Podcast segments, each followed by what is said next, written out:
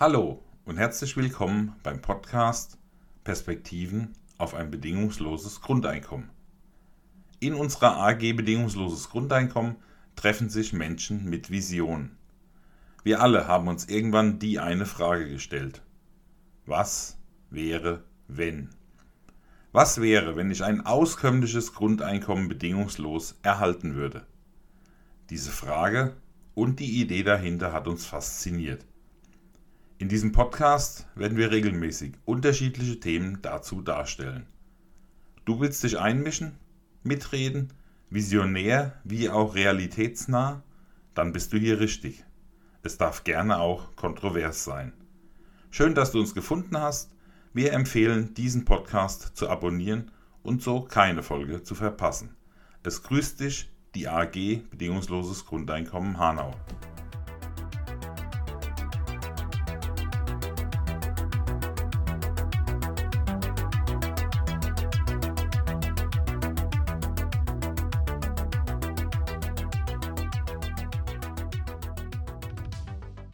Hallo und herzlich willkommen beim Podcast Perspektiven eines bedingungslosen Grundeinkommens. Mein Name ist Ralf Weidner, ich bin Referent für Arbeitsmarkt und Sozialpolitik bei der Evangelischen Kirche von Kurhesen-Waldeck. Und als meine heutige Gesprächspartnerin begrüße ich Frau Simone Lange, Oberbürgermeisterin in Flensburg. Ich freue mich sehr, dass das geklappt hat. Herzlich willkommen. Ja, herzlich willkommen auch von mir und ein ganz herzliches Moin aus Flensburg, aus dem Norden der Republik. Ja, das ist ja schön. Moin. Bei uns in Hessen sagt man Gude. Ja. ja, so sind die Regionen unterschiedlich. Sie sind seit 2017 Oberbürgermeisterin in Flensburg, sind über Flensburg hinaus bekannt geworden mit ihrer damaligen Kandidatur zur Parteivorsitzenden der SPD. In Ihrer Partei sind Sie bekannt als ähm, profilierte Sozialpolitikerin. Und bevor wir jetzt zum Thema Grundeinkommen kommen, einfach mal die Frage an Sie. Was müssen Zuhörer außerhalb von Flensburg von Ihnen noch wissen oder sollten sie wissen?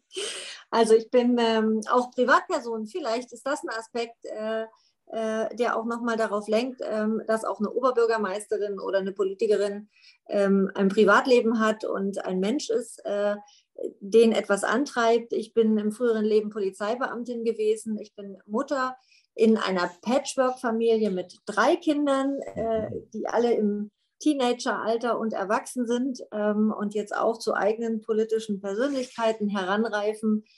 Ich engagiere mich wirklich sehr seit vielen, vielen Jahren äh, um und für das Thema bedingungsloses Grundeinkommen. Äh, und ich bin immer noch der Meinung, dass äh, ich in meinem Leben das noch erleben werde, dass wir ein bedingungsloses Grundeinkommen äh, auch in der realen Welt ähm, leben und erfahren dürfen, weil ich, ähm, vielleicht kommen wir gleich nochmal drauf, das als unschätzbaren Wert empfinde, wenn wir diesen Kulturwandel miteinander hinbekommen. Ja, ganz sicher, würde mich auch freuen. Sie haben eben ein Stichwort gegeben. Sie kommen von der Kripo und ich habe zur Vorbereitung von heute eine Definition gefunden, was Kommissare ausmachen. Da heißt es, Kommissare leiten die Ermittlungen und sind das Bindeglied zwischen Beschuldigten, Zeugen, den ermittelnden Polizeibeamten, den zuständigen Gerichten und der Staatsanwaltschaft. Wenn man sich das so anguckt, da ist ja ziemlich viel drin, was auch so an Kompetenzen für das Thema Grundeinkommen oder die Mission Grundeinkommen, wenn man mit dem Thema unterwegs ist, notwendig ist.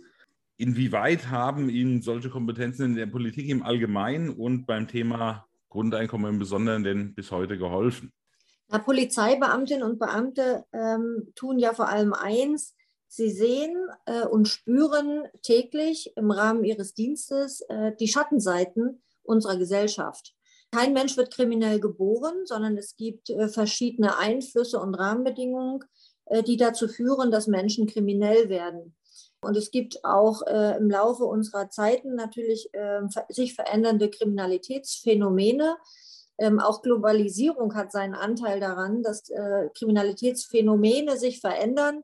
Und von daher äh, sind Polizeibeamte täglich auch ein bisschen den Folgen und Konsequenzen ausgesetzt, ähm, die auch von Politik beeinflusst werden. Also auch Politik kann sich nicht freimachen davon, dass Politik, die wir betreiben, ähm, immer auch am Ende eine Konsequenz hat, die wir manchmal zu spüren bekommen. Als Polizeibeamtin habe ich persönlich ganz verschiedene Bereiche bearbeiten dürfen. Ich habe Erfahrungen sammeln dürfen im Bereich der Jugendkriminalität. Ich habe viele Jahre auch Erfahrungen sammeln dürfen im Bereich der Sexualdelikte, Todesermittlungen und sogar dann später nochmal einen ganz anderen Bereich bearbeiten dürfen, Wirtschaftskriminalität, ähm, die sogenannte weiße Kragenkriminalität. Und das alles hat mich sehr geprägt, das ähm, zu sehen, ähm, weil äh, zu erfahren, aus welchen Gründen Menschen kriminell werden, was sie beeinflusst hat, ähm, in welchen Nöten sie manchmal auch ähm, leben, äh, hat mich auch als politischen Menschen noch mal mehr geprägt. Und ich engagiere mich deshalb vor allem auch noch äh, bei der Frage, kann man ähm, oder wie kann man Menschen auch wieder resozialisieren? Was können wir eigentlich als Rahmenbedingungen bieten für die, die mal vom Weg abgekommen sind?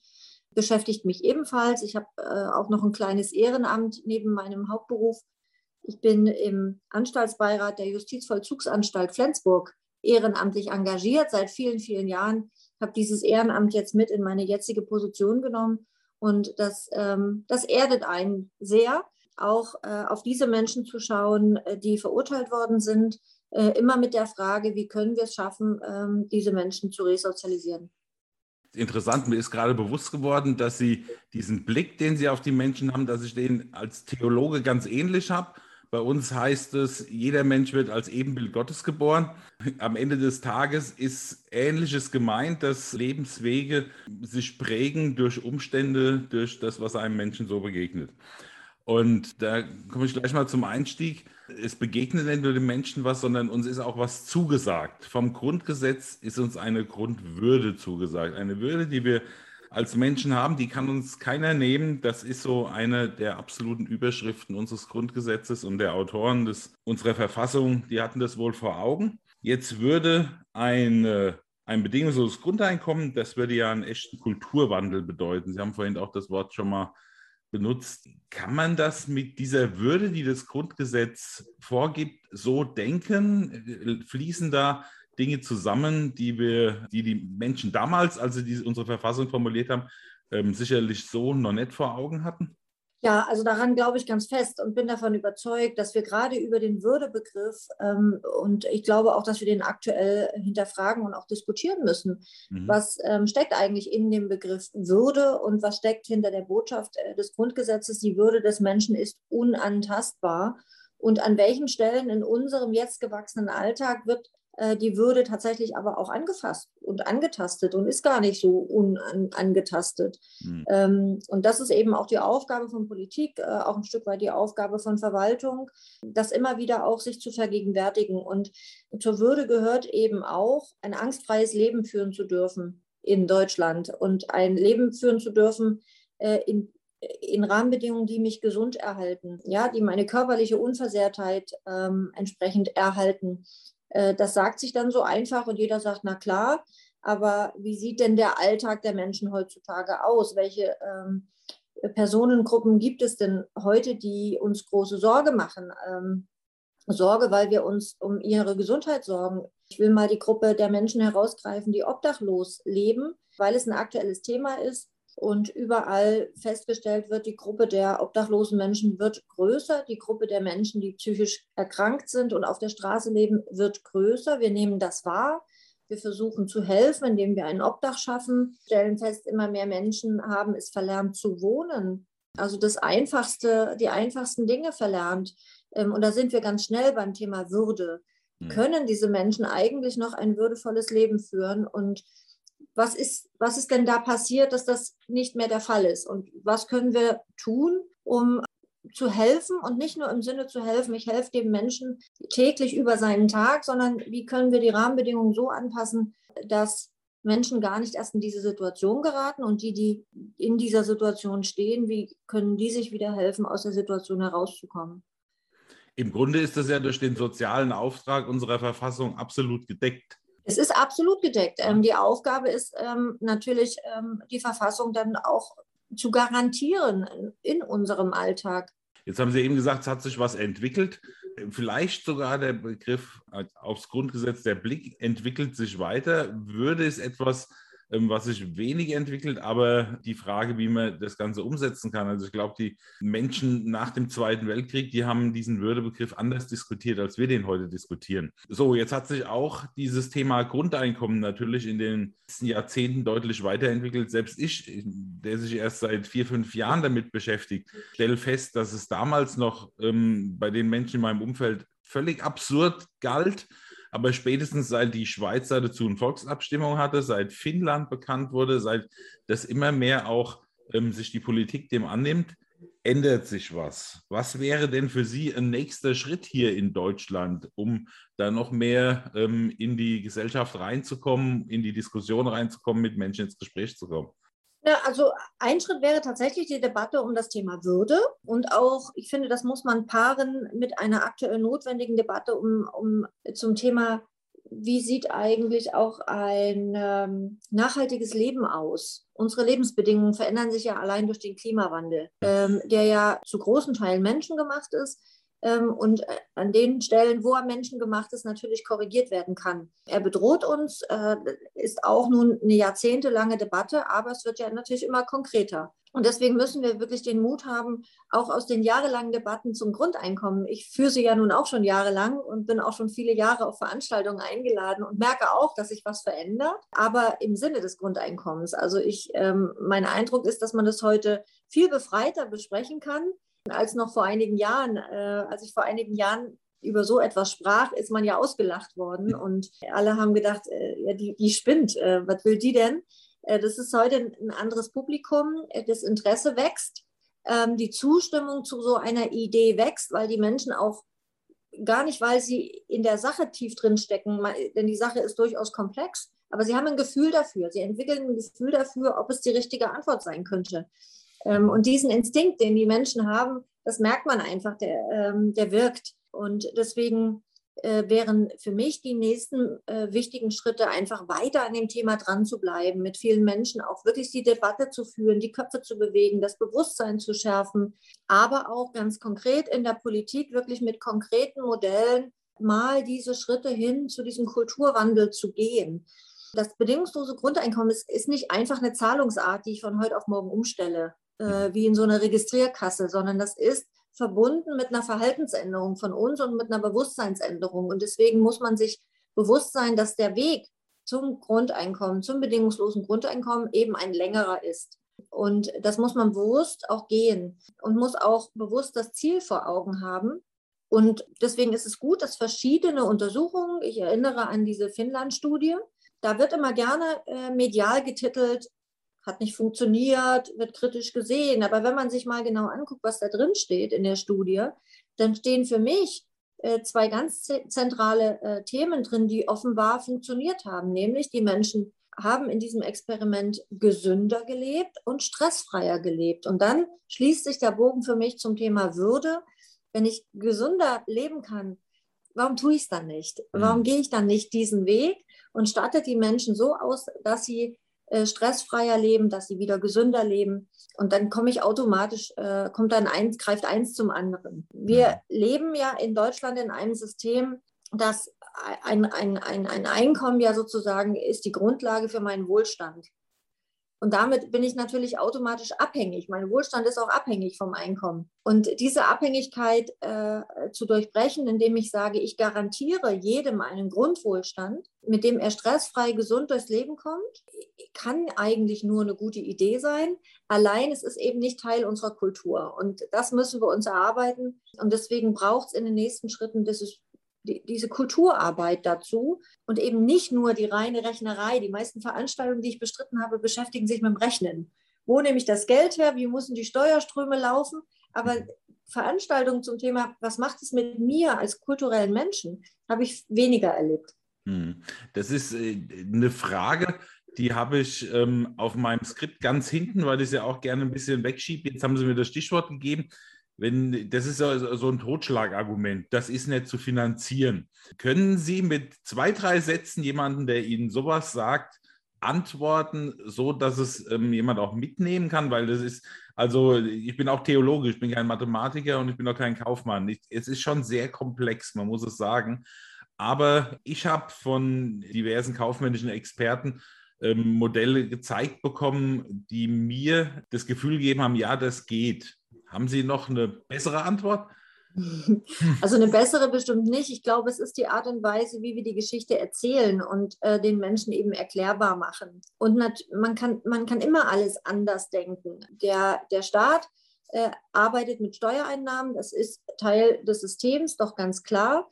Ähm, und über die Steuereinnahmen kann der Staat sich auch entscheiden, wie er die Finanzierungsströme ähm, aufbaut und herstellt. Und insofern kann er mit demselben Geld eben auch andere Finanzierungsströme aufbauen. Es ist ja kein Zusatz, es ist ja nur anders. Es ist dasselbe Geld, nur anders gelenkt äh, und, wie ich meine, fairer verteilt. Denn das leuchtet, glaube ich, jedem ein und jeder beklagt es heutzutage, dass die Schere zwischen Arm und Reich ja weiter auseinander geht und äh, diese und jeder nach der Umverteilung ruft. Und ich dann sage, ja, das Grundeinkommen wäre eine Umverteilung, indem ich dasselbe Geld fairer verteile.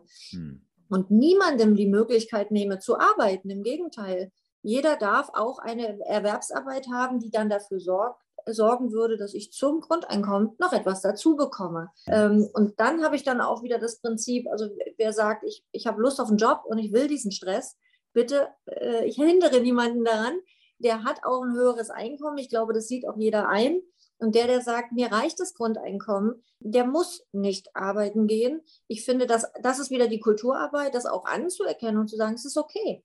Es ist mhm. okay, dass du nicht arbeiten gehst im Sinne von dieser Erwerbsarbeit. Was mir wichtig wäre in jedem Modell, ähm, ist, dass, ähm, äh, dass wir trotzdem einen Weg finden, eine in Solidarität gelebte Gemeinschaft zu sein. Also die Beteiligung äh, wäre mir schon wichtig, aber das kann man regeln. Ja, das ist kein Widerspruch. Aber jeder hat auch die Beinfreiheit, die er braucht, um teilzuhaben am Leben. Ich habe ja so eine Art Grundeinkommen eigentlich schon, nur es reicht nicht, um am Leben teilzunehmen. Hartz IV reicht nicht, um in derselben Art und Weise teilzuhaben am, Kultur, am kulturellen Leben oder am Bildungsleben, als wenn ich ein Grundeinkommen denken würde. Ja, wer in Frankfurt eine Theaterkarte kauft, ich vermute, genau. in Flensburg ist es nicht viel anders, ähm, der weiß, dass das für jemanden mit Hartz IV einfach nicht drin ist. Ich würde gerne mal ein bisschen in die Region bei Ihnen reinschauen. Sie haben vor ein paar Jahren, habe ich gelesen, in Flensburg ganz offiziell als Stadt Flensburg dazu eine Veranstaltung gemacht, haben gesagt, wir wollen mit der Stadtgesellschaft ins Gespräch kommen. Wie ist das damals gelaufen? Können Sie uns das so ein bisschen mal erzählen? Ja, absolut. Also es ist tatsächlich äh, in meinem ersten Amtsjahr gewesen. Da war das Thema bedingungsloses Grundeinkommen wohl diskutiert, aber ähm, sehr umstritten diskutiert. Und die damalige neu gebildete Landesregierung in Schleswig-Holstein hatte in ihren Koalitionsvertrag zugesagt, ein Reallabor oder ein, ein Labor zum Grundeinkommen durchführen zu wollen. Und das ah. habe ich zum Anlass genommen hm. Und habe gesagt, wunderbar, wenn die Landesregierung das sogar will, dann wollen wir uns als Stadt auch dazu melden. Wir mhm. sind bereit, ähm, Teil dieses äh, Labors zu werden und habe eben dann die Stadtgesellschaft eingeladen zu einer großen Bürgerversammlung, um mit ihnen dieses Thema zu diskutieren. Wir haben damals verschiedene Referenten eingeladen, pro und contra, ähm, haben das von verschiedenen Seiten beleuchtet. Überraschend war die Resonanz. Ich glaube, kaum eine Bürgerversammlung war so großartig besucht wie diese Veranstaltung damals. Also für mich ein Beleg dafür, dass das Interesse der Menschen unheimlich groß ist. Mhm. Ähm, und die Menschen haben das dann auch sehr interessiert diskutiert. Es sind alle aber auch mit offenem Kopf gekommen. Also wenige waren ähm, voreingenommen, sondern sie waren einfach sehr interessiert an diesem Thema und an der Frage, kann das tatsächlich ein Weg sein? Es gab danach sogar einen kommunalpolitischen Beschluss. Die Kommunalpolitik hat äh, sich dann im Ausschuss damit befasst und hat beschlossen, dass wir als Stadt tatsächlich bei der Landesregierung unsere Bereitschaft auch formal hinterlegen sollen äh, mit unserem Interesse und damit ja aber auch dem Bekenntnis, wir wollen, dass das untersucht wird und dass weitere Schritte gegangen werden. Die Landesregierung hat ein solches Reallabor dann nicht durchgeführt. Ähm, insofern blieb Warum das in der. Nicht? Das ist eine, eine, ganz spannende Frage. Es gab auf Landesebene in Schleswig-Holstein durchaus Veranstaltungen. Ich habe sie selbst besucht. Es gab die Befassung mit dem Thema. Aber es gab dann keinen, keinen breiten Beteiligungsprozess und ein starkes Vorangehen bei dem Thema, sondern äh, entstand eher der Eindruck, es ist als Thema wieder ein bisschen in der Versenkung verschwunden. Gleichzeitig äh, ist aber in Deutschland ja durch andere Aktivitäten das Thema an die Menschen herangekommen. Ja? Also ähm, allein durch die Möglichkeit, jetzt habe ich den Titel vergessen, des Projektes, das aktuell läuft seit Februar diesen Jahres, wo man über... Von mein Grundeinkommen. Mein Grundeinkommen, genau, mhm. die ja tatsächlich so eine als Graswurzelbewegung sich mhm. äh, des Themas angenommen haben und man merkt, äh, dass es bei den Menschen auch ankommt. Also dass es nicht die hohe Politik ist, die das unterstützt und befeuert, sondern dass es dann eher wieder aus der Gesellschaft selbst herauskommt. Wie würde denn Ihre Vision für, eine, für so ein regionales Labor aussehen? Kann das funktionieren, dass Sie sagen, wir machen das in der Stadt Flensburg?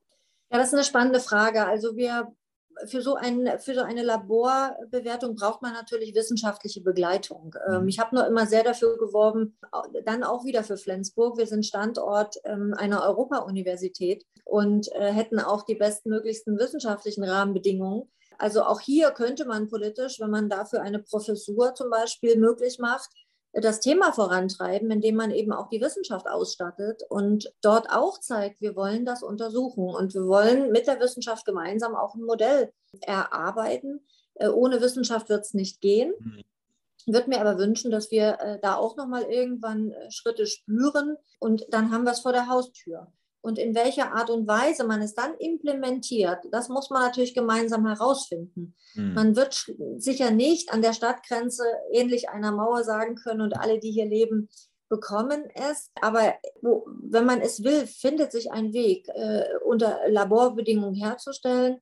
Ähm, mein Grundeinkommen verlost ja sozusagen auch entsprechende individuelle Grundeinkommen und die Menschen erleben das und werden ihre Erfahrung dann auch dokumentieren. Mhm. Und von daher ist das absolut machbar. Für sowas braucht es aber tatsächlich den politischen Willen und auch den politischen Rückhalt. Denn äh, Politik muss ja auch ein Interesse daran haben, dann auch entsprechend zu investieren und ja, auch so ein, äh, ein Modell, so ein Labor auch auszustatten. Ich bleibe nochmal bei dem Thema mit den regionalen äh, Bezugspunkten. Ich habe mal geschaut, Flensburg rund 90.000 Einwohner, das ist ja schon was. Ähm, bei uns hier in Frankfurt ist es so, dass ganz viele Menschen kennen, die jeden Tag eine große Strecke pendeln, reinpendeln, rauspendeln, weil es in Frankfurt Arbeit gibt, weil es in Frankfurt in der Region hier äh, eine Infrastruktur gibt. Das geht bei Ärzten los und hört bei Einkaufsgelegenheiten auf.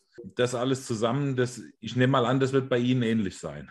Ja, ja, also wir sind eine, die Stadt Flensburg hat 97.000 Einwohnerinnen und Einwohner und äh, wir haben äh, in den Kommunen um uns herum auch noch mal mehr als 50.000 Menschen leben.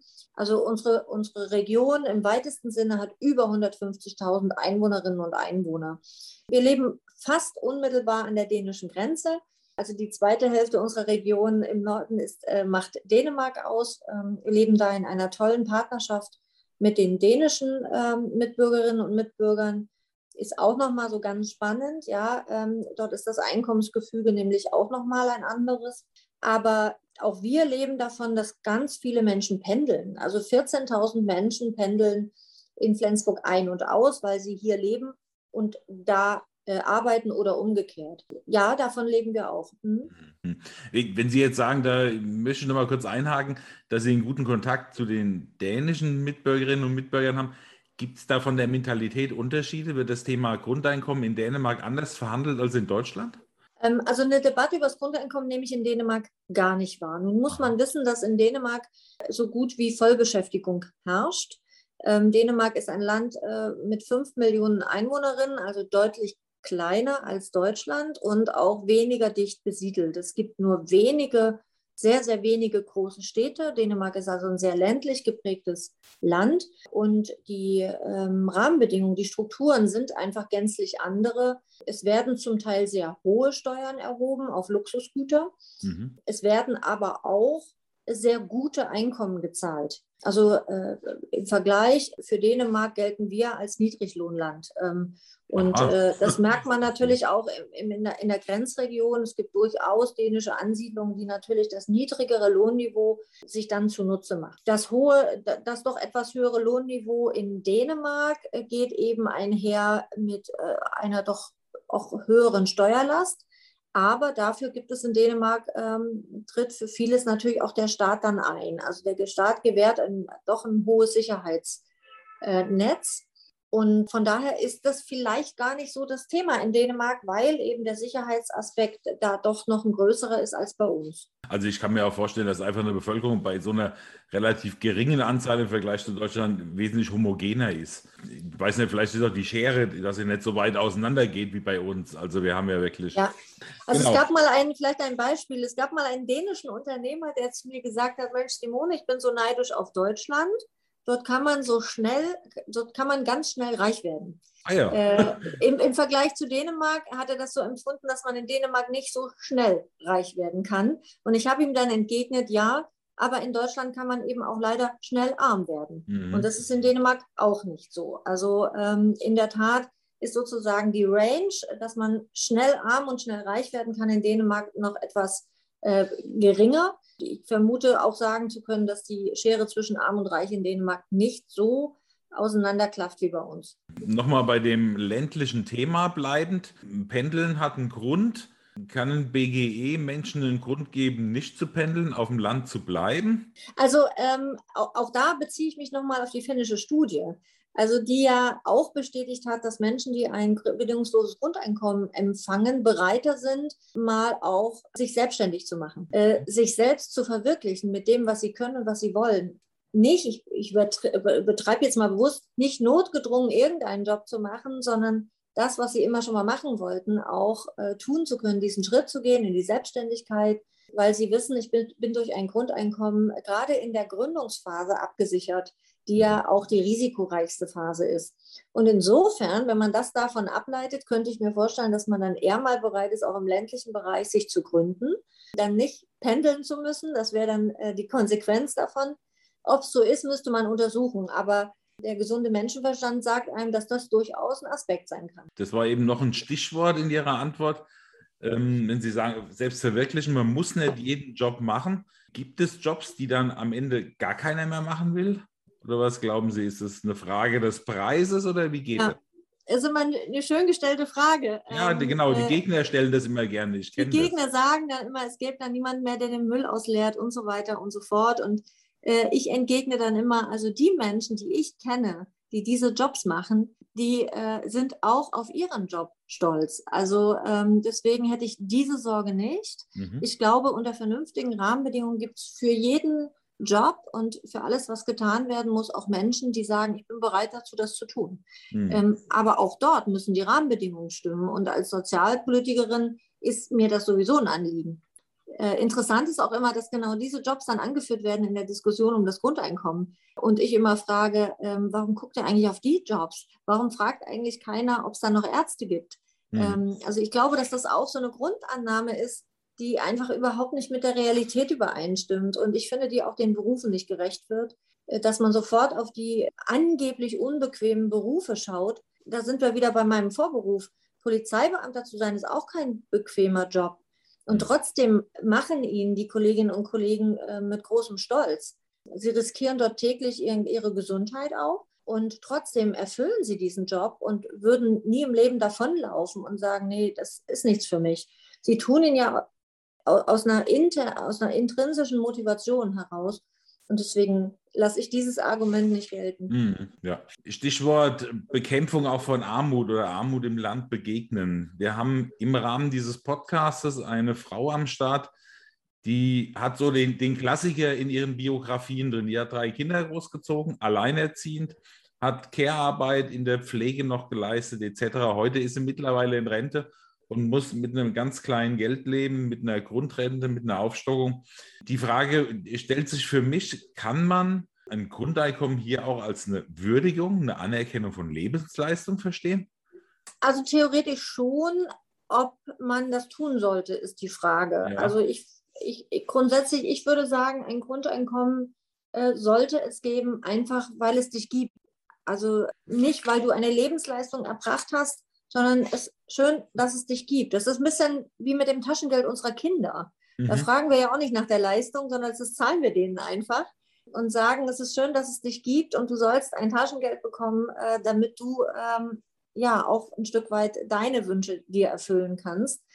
Deswegen würde ich das gerne so sehen wollen. Die Anerkennung der Lebensleistung, ich glaube, das muss man auf anderem Wege tun. Also ich, ich frage deshalb, weil ähm, ich immer die, den Gedanken habe, ein Grundeinkommen zu 100 Prozent einzuführen.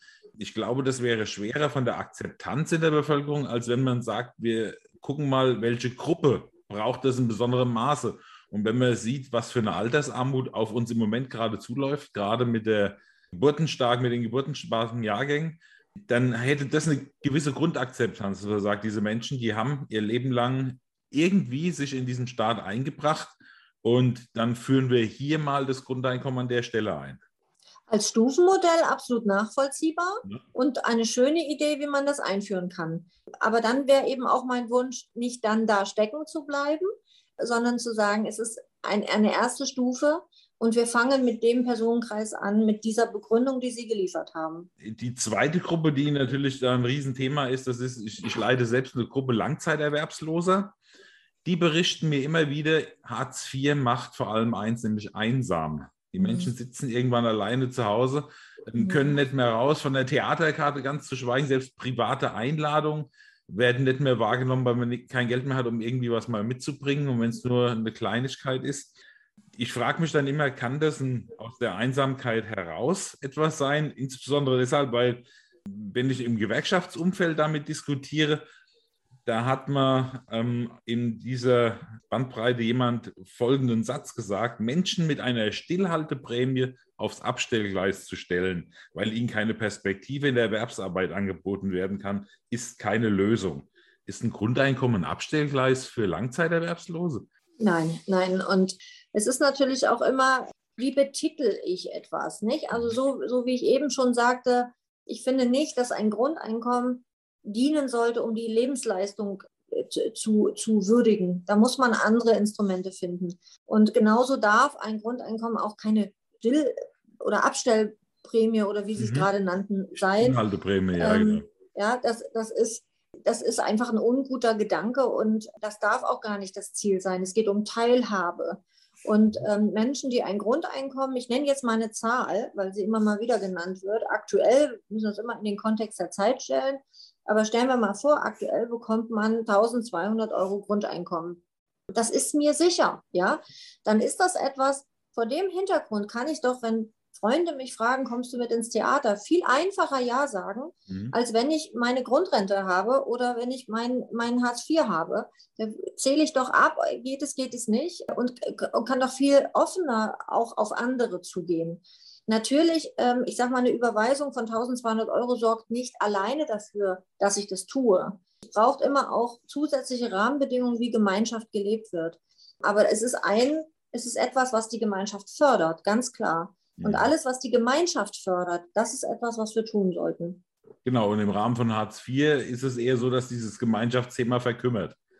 Natürlich, weil ich kann, ich kann nicht, ja. Ich muss abzählen, ich muss mich rechtfertigen. Mhm. Ähm, äh, das ist ja Teil von Hartz IV, ist ja sich dann am Ende auch noch zu rechtfertigen. Und deswegen brauchen wir diesen Paradigmenwechsel. Also äh, das ist schon ein ganz, ganz großer Wunsch äh, von mir persönlich, äh, diesen Paradigmenwechsel ähm, tatsächlich mitgestalten zu dürfen.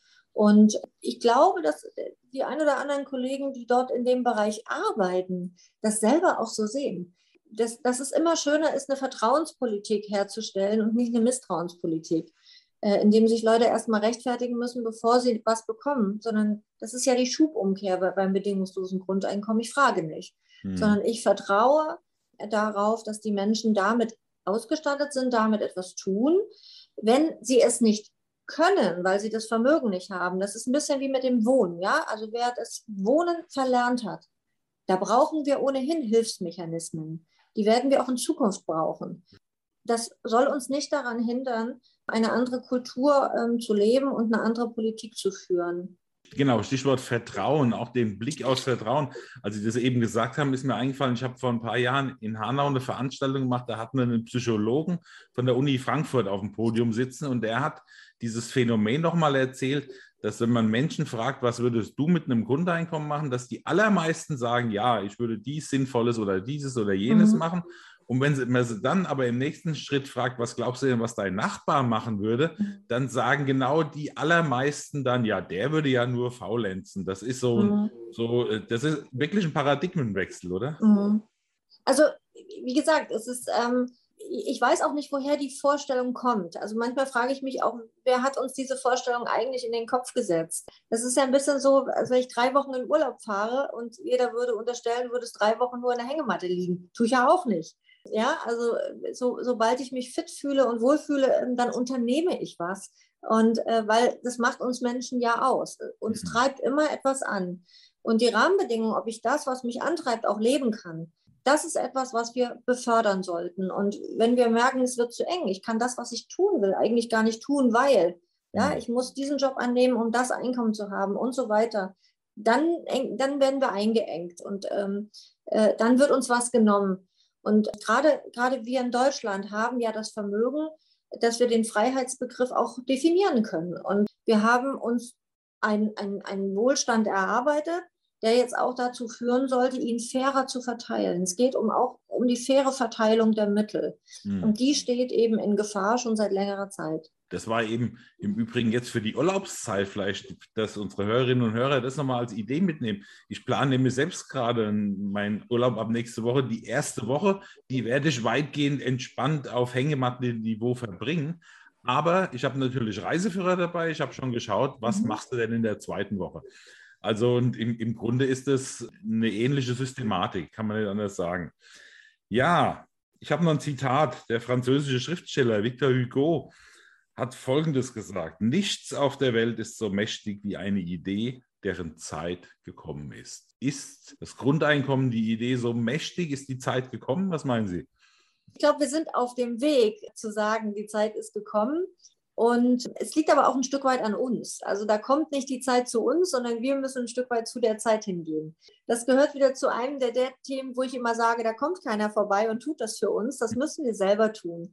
Und wie eine Gesellschaft, eine menschliche Gesellschaft sich eben auch selbst organisieren muss. Das tut kein anderer und keine andere Macht für uns. Mhm. Und äh, deswegen plädiere ich dafür, äh, am Thema dran zu bleiben. Ich persönlich habe, wie gesagt, ich weiß nicht, wie viele Jahre ich schon für dieses Thema stehe.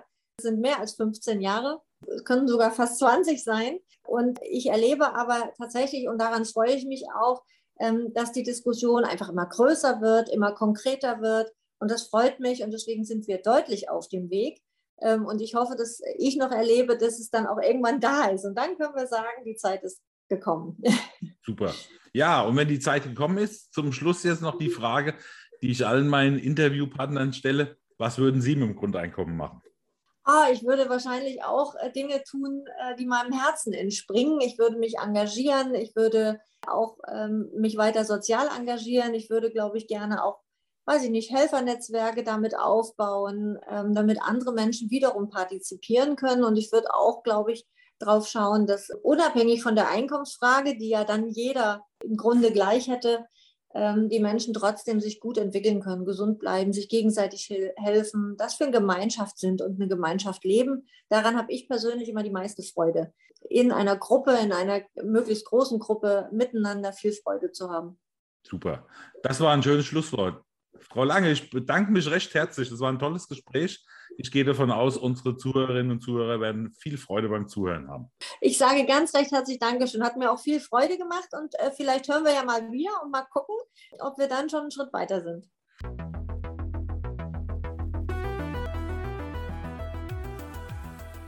Perspektiven eines bedingungslosen Grundeinkommens. Liebe Zuhörerinnen, liebe Zuhörer, wir beenden jede Podcast-Folge mit einem Zitat von Voltaire, welches uns sehr wichtig ist. Mein Herr, ich teile Ihre Meinung nicht, aber ich würde mein Leben dafür einsetzen, dass Sie sie äußern dürfen. Hier ist zu erkennen, was uns wichtig ist. Wir sind froh, dass wir den demokratischen Diskurs gemeinsam gehen können.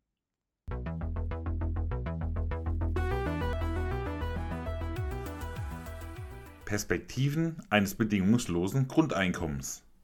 Ein Podcast für Menschen mit Vision. Podcast BGE Hanau at ekkw.de. So kannst du uns erreichen. Sende gerne eine Mail und abonniere diesen Podcast. Es grüßt die AG Bedingungsloses Grundeinkommen Hanau.